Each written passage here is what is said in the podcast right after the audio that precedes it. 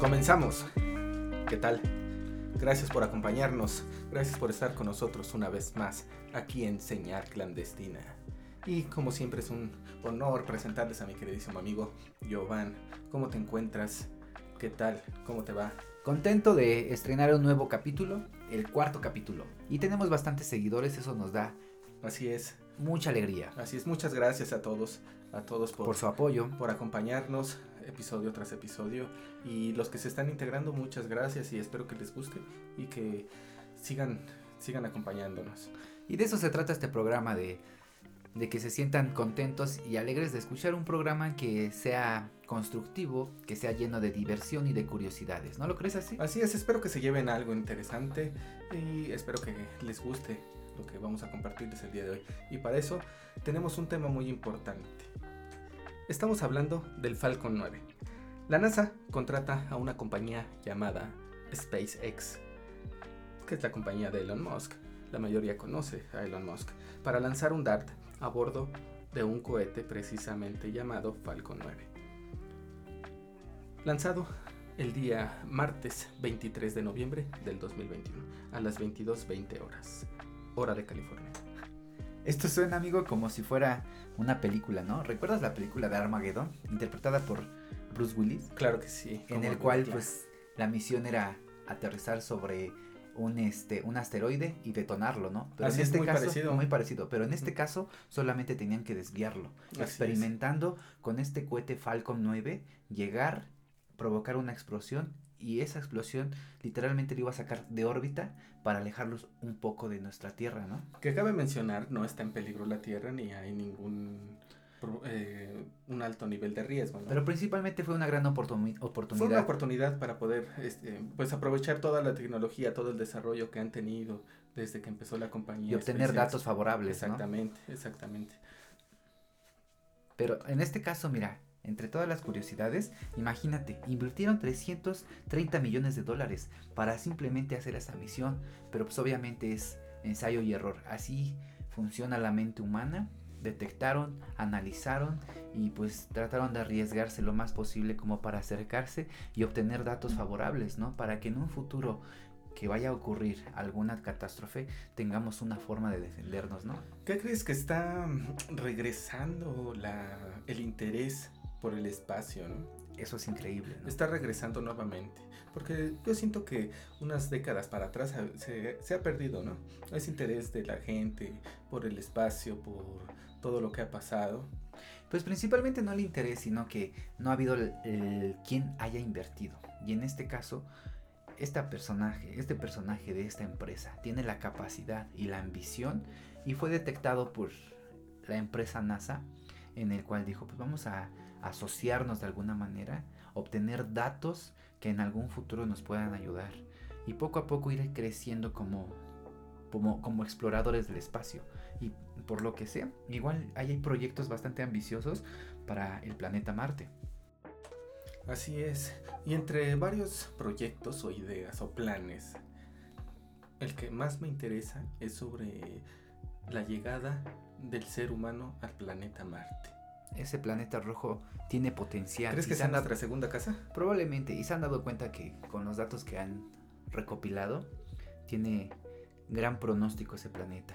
Terraformarlo, crear una atmósfera de alguna manera. Ya están viendo de qué forma crear una atmósfera para que ese planeta sea habitable. Terraformarlo. Exactamente. Lo que me lleva a que crees que en algún tiempo o en cuánto tiempo crees que la humanidad ir a Marte es como tomar un avión a otro país. Pues eso, mira, todavía va a tardar bastante. Digo, nuestra tecnología no es tan avanzada, pero así como vamos, francamente que va avanzando bastante rápido. En el cual, entre todos estos datos curiosos, es que se están enfocando mucho para acelerar esta situación. No lo sé por qué, a lo mejor porque nuestro planeta ya está en decadencia, el cambio climático nos ha esforzado, o nos ha forzado, perdón, como para invertir e invertir nuevamente para poder salir de este planeta, ya que a lo mejor no tiene esperanza alguna, ya que está el daño bastante severo. A ver, tocando el tema de toda la contaminación, todo el daño que tiene el planeta, ¿será que la humanidad en ese aspecto, las grandes potencias mundiales. Se dieron por vencidos totalmente en recuperarlo, en frenarlo y simplemente decir, no, pues si tenemos la posibilidad, pues vámonos. Pues mira, yo siento que sí, ¿sabes por qué? Porque ellos pensaban que pues se regeneraba el planeta rápidamente o, o no iba a haber tantos cambios, ¿no? Pero ha sido tanta sobreexplotación del recurso natural que ha habido tanto cambio, cambios climáticos, o sea, ve el, año como está actualmente. Hay un punto en el que ya no hay retorno, ¿no? Exactamente. en el que simplemente ya gastaste tanto, consumiste tanto que pues ya no puede... Mira, yo considero que a lo mejor ahí no significa que la Tierra se va a destruir, pero simplemente ya no vamos a tener los recursos como para poder alimentar a toda la población que hay actualmente. O sea, hemos sobreexplotado todos los recursos, el agua ya está contaminada, sobreexplotación de acuíferos, nuestro aire ya no es tan puro, cada enfermedad que está desarrollando por la falta de capa de ozono, esa protección que nos daba para que esa radiación no nos afecte, eh, y principalmente por ciertas ambiciones de proyectos, ¿no? ¿No lo crees así? Sí, o sea, tan solo fíjate, somos 7.8 billones de personas en este planeta. O sea, es increíble. Son muchísimas personas, muchas bocas que alimentar. Y yo me imagino que si existen los recursos, o sea, si se dividieran también de cierta manera lo más equitativa posible, creo que alcanzaría para todos. Sí, yo considero que también, pero vamos. Eh, ahora, eso. Eso nos daría la pauta de poder hacer algo con más calma, con más tiempo, con una tranquilidad de decir, sabes que pues sí, vámonos, vámonos a otro planeta, perfecto, pero pues se puede planear de una mejor manera, o se puede hacer eso. Pero mira, no vamos, no, nos vayamos así como a, lo drástico. A lo mejor no es como ya irnos del planeta porque ya está en decadencia o está agonizando. Bueno, agonizando ha estado ya, pero lo hacen por proyectos más, más ambiciosos, por descubrir principalmente qué hay más allá fuera de nuestro planeta. Es, son proyectos que de alguna manera van a tener a nuevas generaciones, eh, van a adquirir recursos de minerales, recursos de planetas. No, pero pues lo, lo, vimos el episodio pasado.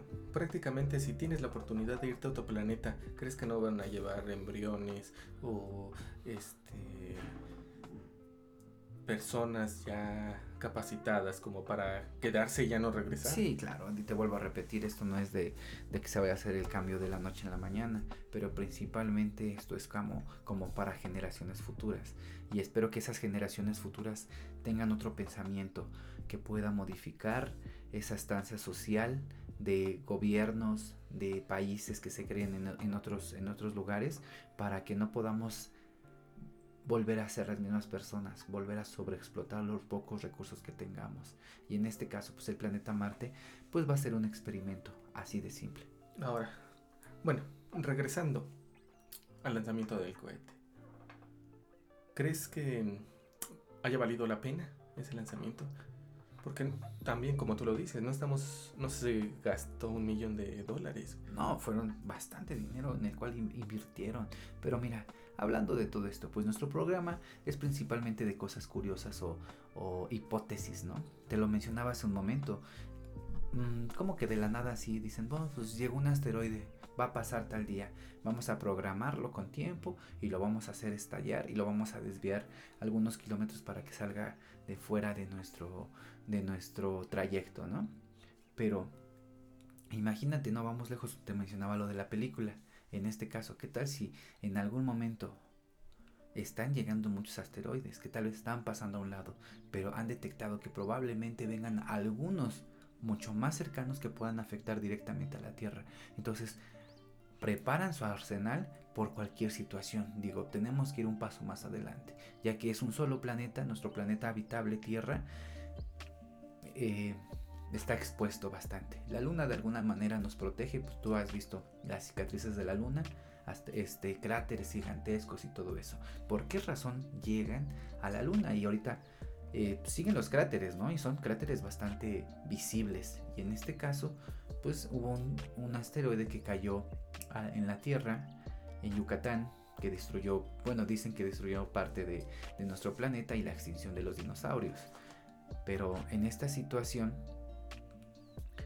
esta luna creo que ha funcionado como escudo. Así es.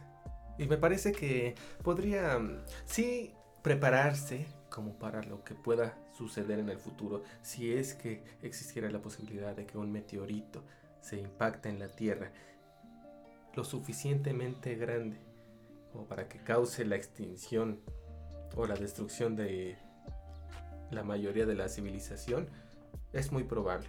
Pero pues, ahí entran muchas teorías de la extinción precisamente de la humanidad, si es por un meteorito, si es por nuestro propio daño, si es por algún este, daño climático.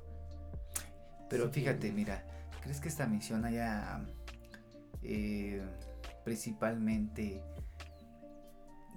se haya enfocado o guiado como para ver qué tipo de arsenal tienes, qué tipo de bomba fue. ¿Qué, tanto, ¿qué tanto, daño puedes hacer? Si te das cuenta, entre las curiosidades, no mencionan qué tipo de bomba o qué explosivo utilizaron, qué, qué kilotones usaron, o bueno, en este caso no sé qué tipo de, de impacto haya sido. A lo mejor experimentaron una nueva arma que aún no sabemos, no la pudieron experimentar en la Tierra porque obviamente el daño iba a ser catastrófico o iba a tener secuelas y en este caso dijeron no. Pues precisamente, tal vez ese es el punto. Querían probar simplemente un arma tan mortal o destructiva que simplemente no la podían probar aquí en el planeta. Puede ser, ¿no? Es una de las cosas que podría estar sucediendo, ¿no? Pero ¿para qué crearían un arma? Ya sabes, el humano es autodestructivo. Tal vez tienen cierta información de posibles meteoritos, una lluvia de meteoritos que podría pasar cerca de la, o tal vez atacaron a otra cosa. Por lo que sé, ¿sabes sobre algo que mencionan sobre el Caballero Negro? Por lo que sé, o las conspiraciones que mencionan, dicen que es una nave que explora nuestro planeta. Así es, es una especie de satélite algunos podrían decir que es un satélite. ¿Y por qué ese nombre? Porque precisamente tiene forma de, un, de una persona, ¿no? Que está de pie. Pero pues algunas teorías mencionan que están vigilando nuestro planeta. Es que tan, es tan gigante el universo, el espacio, nuestra Vía Láctea, que somos nada para tener algún tipo de respuesta. Todos son hipótesis, hasta los grandes científicos o los grandes astrónomos o filósofos siempre han mencionado con teorías, hipótesis, en el cual tratan de encontrar la verdad. Así es, y todo precisamente como tú lo mencionas, son hipótesis. Y pues lo difícil, lo difícil de creer es que sea simplemente un... O sea, lanzar un cohete para llegar a un meteorito que está pasando en cierta trayectoria, lo más cercano al planeta Tierra.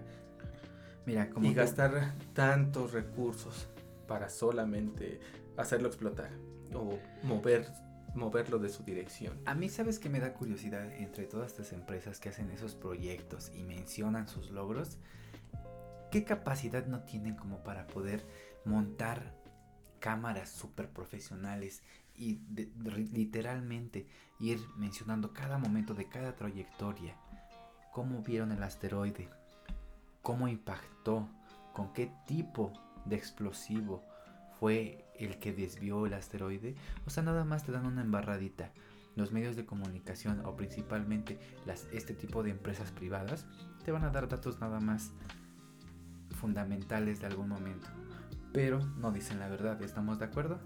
Sí, y fíjate, pensándolo de cierta manera, hablando del efecto dominó, ¿no crees que esto podría traer daños o consecuencias después en el futuro? Claro, porque seguimos experimentando. Anteriormente, em, ahorita a lo mejor los datos de esta explosión aparentemente están fuera de la Tierra, pero como seguimos evolucionando y continuamente nuestra tecnología va a la vanguardia, ¿Recuerdas cuando hicieron la primera la primer prueba de una bomba atómica? En el mar, en los desiertos y todo eso. Prácticamente ignoraban lo que tenían ese efecto secundario de ese tipo de radiación, ¿no?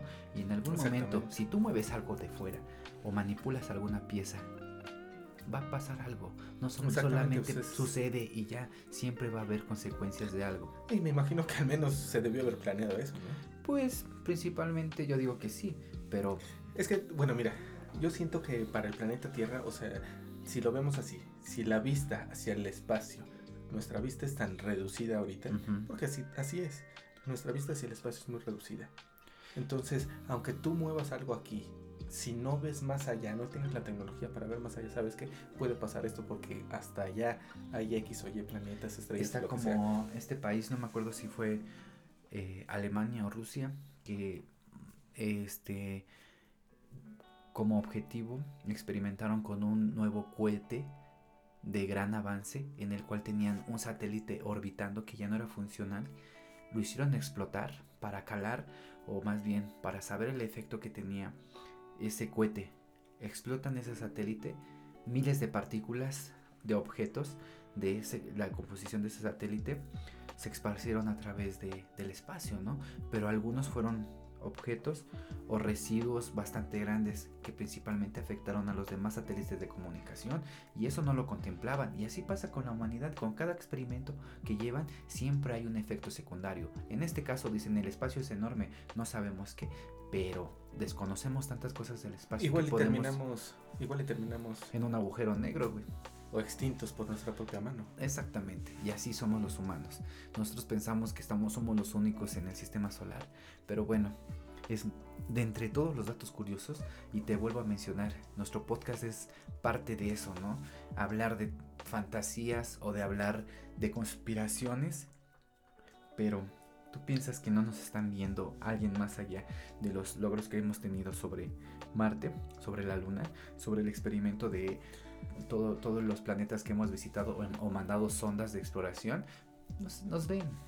¿Y no crees que eh, hemos llegado tarde a esos planetas? O sea, tarde en el sentido de que Marte, por ejemplo, antes tenía agua. Mira, ya no. Esta teoría que te menciono, creo que en algún momento te la comenté.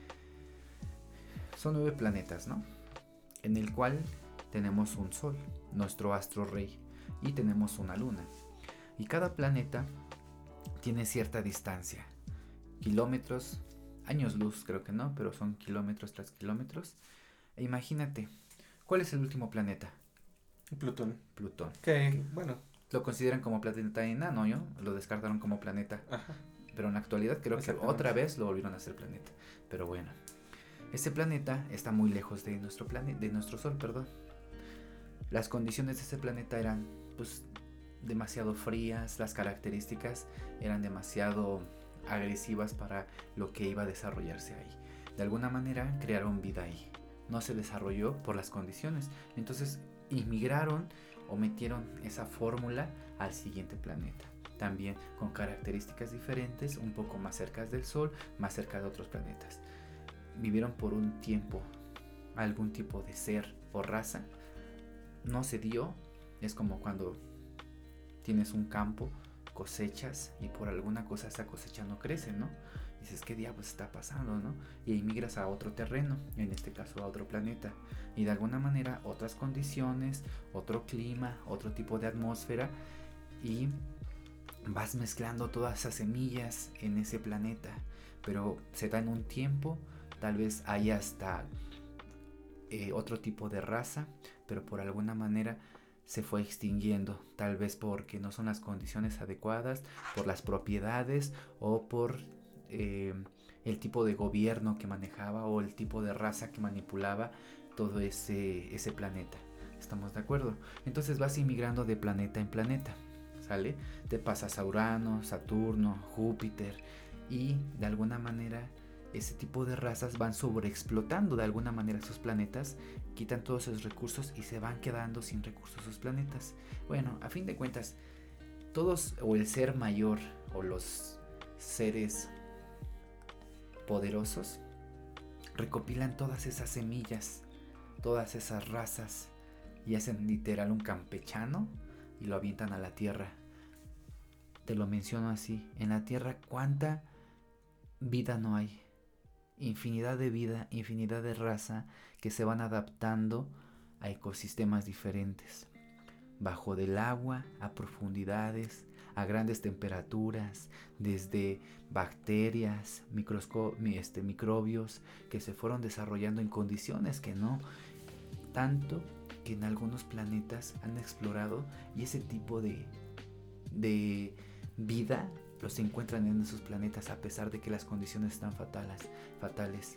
En nuestro planeta fue esas, esas mismas condiciones se fueron desarrollando y fueron creando un ecosistema y se fueron adaptando. Fuimos afortunados de que nos tuvo una capa de ozono. Se puede, supuestamente los estudios dicen que porque están poco, tienen la distancia perfecta entre el Sol, la Luna y de la nada se creó una atmósfera. Pero yo siento que los demás planetas tal vez tuvieron su tiempo, su raza, pero fueron sobreexplotados, ¿no lo crees así? Puede ser, o sea, tu Digo, es una teoría. parece muy interesante. El problema aquí es que si lo vemos de esa manera, entonces solo existe un ser o un grupo de personas o de seres, llámese de lo que tú te imagines, que estuvo tratando con los diferentes planetas del sistema solar. Porque pues, en planetas han eh, encontrado, ¿no? Eh, rastros de agua, de tal vez algunos fósiles, o no tanto como fósiles, sino a nivel microscópico, ¿no? Y bueno, eso regresa a mi teoría que te dije desde hace un instante, que nosotros somos los últimos en llegar. Tal vez todos los planetas, Urano, Saturno, Júpiter, Marte, todos tuvieron su tiempo y se les acabó, tuvieron su oportunidad, crecieron más, menos, en más tiempo, duró menos tiempo, como haya sido, y no tuvieron esa oportunidad. Tuvieron su raza, tuvieron su, su oportunidad principalmente. Y ¿Crees ahora, que- Ajá. cualquiera de estos planetas. Imaginemos si le damos a cada planeta una especie en específico. ¿Sale? De acuerdo a las condiciones. Ajá, Ajá. exactamente. Se creó una, una especie, se amalgó una sola, un solo ser y es el que habitaba en ese planeta. ¿Y cómo sabemos o cómo crees que todos esos seres habitan en, en el planeta Tierra ahorita? ¿Crees que esos seres habiten ahorita aquí? Sí, claro. ¿Y por qué ocultarse tal vez? Si es que existen. Pues no es de ocultarse, sino viven en las, en, en, en las condiciones que ellos necesitan. O sea, estamos de acuerdo que un ser de las grandes profundidades necesita tanta presión de agua, eh, lejos del rayo del sol, eh, de ciertos niveles de químicos. Obviamente va a vivir donde él se sienta mejor. No puede eh, evolucionar en otra parte, entonces va a evolucionar en sus condiciones y va eh, so- a sobrevivir y a sobrecrearse para Y que su ahora- raza no sea eliminada. Ahí te va. Si imaginemos los venusianos, de Ajá, Venus ajá. específicamente, que están más cerca del Sol y necesitan ese calor para vivir. Todos necesitamos de algunas Sí, características. a lo que voy. Es que ¿no crees que el planeta Tierra sea un campo de batalla para todas esas especies que están luchando para moldear este planeta a las características que ellos quieren? Pues sí, podría ser una batalla. Digo, hay razas que aún no conocemos. Te vuelvo a mencionar, la NASA ba- bajó hasta el fondo del mar y encontró ciertas cosas. A lo mejor había un ecosistema muy diferente, que a, a lo mejor ellos no saben que existe en la superficie esto o existe lo otro. O sea, es tan inmenso como si fuera nuestro planeta otro sistema solar, otra galaxia, otro universo. En- Exactamente. Entonces, es una Yo- paradoja entre espacio Yo y me tiempo. quedo con la idea. Todas las potencias, tanto mundiales, económicas del planeta, tienen el rostro de, un, de una especie en específico. Los terrícolas están en medio, estamos en este campo de batalla, en una lucha entre diferentes especies por querer adaptarse el planeta a las, a las características de ellos. Yo lo veo así, probablemente esté equivocado, pues, el- Son hipótesis. son- es una hipótesis, ¿no? Es que entre todas estas curiosidades, si nos basamos a, li- a los libros o a las historias de ancestrales, esas historias o esas anécdotas o esas hipótesis fueron creadas por otros humanos, humanos que tuvieron la experiencia. Exactamente. O sea, civilizaciones antiguas, tan solo el- la descripción de personas gigantes, de personas con características físicas diferentes. Personas que vivían bajo de la tierra. Tú lo mencionas, características diferentes, pero te vuelvo a mencionar, todos esos libros, todas esas historias o relatos las vivió un hombre y las Las Plasmó. plasmó a como pudo. a como pudo. Exactamente. Exactamente. trató de darlo el mejor detalle. pero estamos de acuerdo que para crear eso, obviamente fue un hombre, un hombre normalmente se equivoca constantemente, pero no vas a crear algo de, simplemente de tu imaginación, simplemente tuviste que haberlo visto, hubo indicios. Tuviste que basarte en algo para crear eso. De la nada, ¿te imaginarías un hombre de tres metros? Pues no, simplemente no. O sea, algo tuvo que suceder como para plasmarlo. Es que son muchas cosas que nos ocultan. Que están ocultas o... Y hasta ahorita nos siguen ocultando. ¿Cuál es el propósito de ocultarnos cosas? No lo sé. Pero pues no vamos lejos. En películas nos van abriendo los ojos poco a poco. ¿Estamos de acuerdo? O sea, nos van metiendo ciencia ficción. Pero la ciencia ficción no está lejos de la realidad. Cada vez suceden más cosas. Ahorita un virus nos controla. Un virus controla el planeta. ¿Estamos de acuerdo? Exactamente. Y pues solamente hay que adaptarse. Y así es. En otras generaciones más adelante les vamos a contar nuestras historias de cómo se fue descubriendo. Eh, vamos a saber. En 20 años, ¿quién va a estar platicando sobre. Exacto, vamos a decir. ¿Te acuerdas cuando hicimos el podcast sobre el cohete que mandaron para desviar este, este asteroide? No, pues se supo la verdad. Realmente derribaron una nave o, por ejemplo, mencionaron en una ocasión que hay un asteroide repleto de minerales, oro, prácticamente un diamante gigante, en el cual, que sí, sí, que si lo llegábamos a adquirir, se acabaría la pobreza en todo el planeta. Sí, bueno, no creo. Pero también, o sea, sí está bien, está muy bien que se pueda absorber ya recursos del espacio. Sin embargo, para mí todavía se me hace difícil. Sí, bastante difícil. Pero así es el humano de ambicioso. Tienen proyectos tan grandes en el cual este iremos mencionando, ¿no? Pues hoy fue básicamente como una charla sobre lo que está sucediendo. Espero que les haya sido de su agrado. Es bastante curioso todas estas cosas que es importante darles un tiempo para analizarlas. Exactamente, y pues queremos agradecerles por estar con nosotros, por acompañarnos hasta el final del episodio.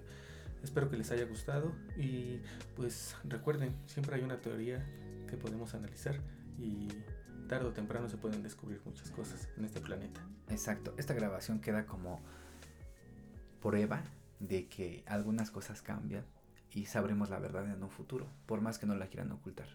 Así es, exactamente. Muchas gracias por estar con nosotros. Nos despedimos. Nos vemos próximamente en un siguiente episodio de Señal Clandestina.